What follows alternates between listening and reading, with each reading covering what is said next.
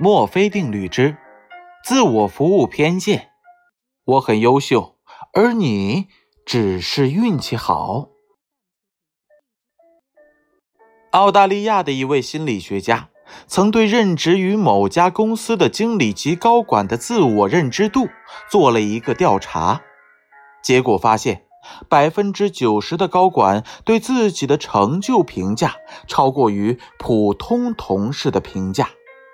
其中，百分之八十六的人对自己的工作业绩的评价高于实际的平均水平，只有百分之一的人认为自己的业绩低于平均水平。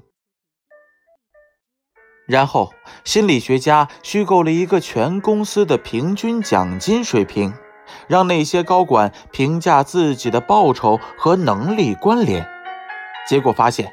当他们的奖金高于平均水平时，他们往往认为这些理所应当是他们应得的，这是他们的工作努力、成绩突出的合理报答。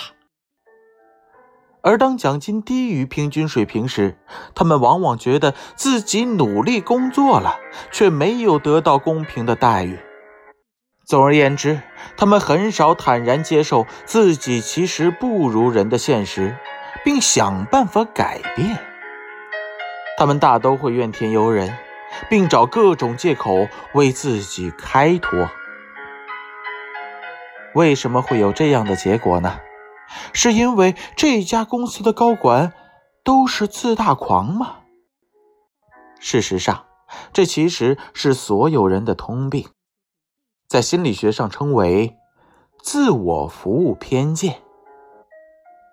美国心理学家戴维·迈尔斯在他的著作《社会心理学》当中，对自我服务偏见定义：当我们加工和自我有关的信息时，会出现一种潜在的偏见，我们会一边轻易的为自己的失败开脱。一边则欣然地接受成功的赞誉，在很多情况下，我们认为自己比别人好。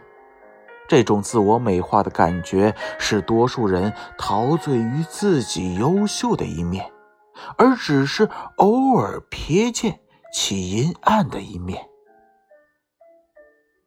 通俗地说。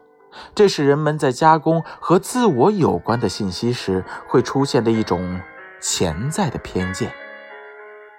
人们常常从好的方面来看待自己，当取得一些成绩时，常常容易归因于自己；而做了错事之后呢，则怨天尤人，归因于外在的原因，即把功归于自己，把过推给别人。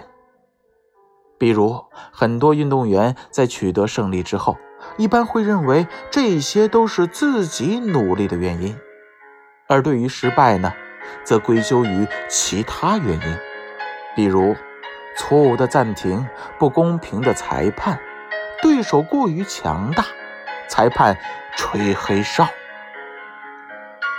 在保险调查单上。出现了交通事故的司机们总是这样描述事故的原因：不知是从哪里钻出来一辆车撞上了我，他就跑了。我刚到一个十字路口，一个东西忽然出现，挡住了我的视线，以至于我没有看见别的车。啊！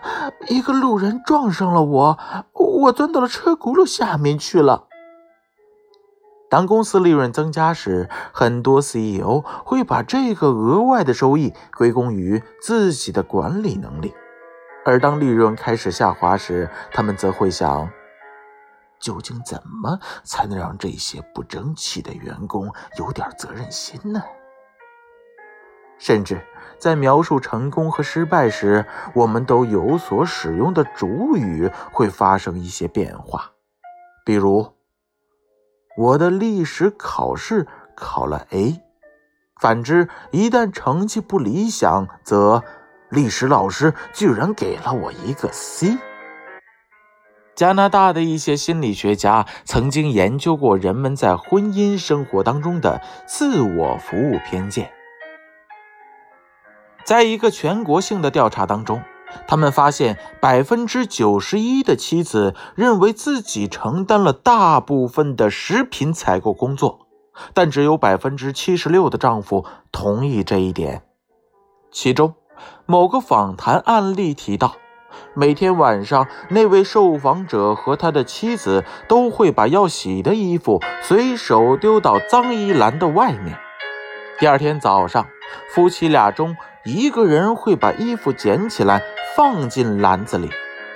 当妻子对丈夫说：“这次该你去捡了。”而丈夫想的是：“凭什么呀？十有八九都是我去捡的。”于是他就质问妻子：“你觉得有多少次是你捡的？”哦，妻子答道：“差不多十有八九吧。”这也是自我服务偏见的一种表现形式。在我们的记忆当中，会不自觉地夸大对自己有利的信息，而忽略对自己不利的部分。所以，自我服务偏见又被称为自利性偏见。正是因为如此，这种自我服务偏见很显然会造成许多人际冲突。在团队合作之中，自我服务偏见会使合作中的人感觉到是自己而不是其他合作者做出了主要贡献。